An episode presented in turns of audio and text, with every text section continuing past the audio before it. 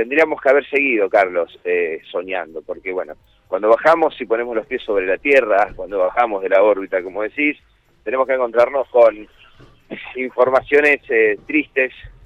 trágicas que dejó el fin de, semana, lo que tomó la portada de todos los medios de comunicación y generó, la verdad, horas de incertidumbre, dramatismo y muchísima tristeza, fue lo que ocurrió el día sábado en zona de Arroyo Leyes,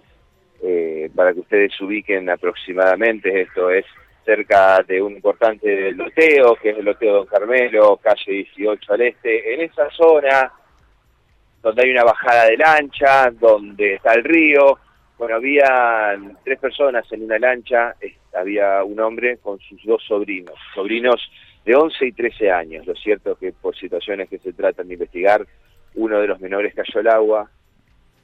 el más grande, el de 11 años cayó al agua, el de 13 se tiró al río para tratar de sacarlo, también el tío, bueno, producto de esta situación, los dos menores de edad desaparecieron inmediatamente en las profundidades del agua. Lo cierto es que sobre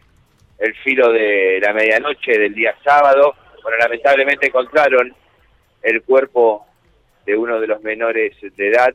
con una familia inmersa en una desesperación y en una tristeza total, enlutados en esta tragedia, con la ayuda de vaquianos de la zona, policías de la zona y también grupos eh, de usos tácticos pudieron encontrar uno de los menores. La búsqueda se terminó por malas condiciones del tiempo, eh, se retomó a la mañana de ayer, domingo, bueno, y pudieron encontrar el otro cuerpo. Estamos hablando de menores de edad, de 13 y de 11 años, eh, que perdieron la vida en esta tragedia en el río, en Arroyo Leyes. Bueno, será materia de investigación lo acontecido, pero otra vez el río, ¿no? Nos eh, enluta y nos da una tragedia de estas características. Tristísimo episodio, ¿no? Realmente sin palabras para,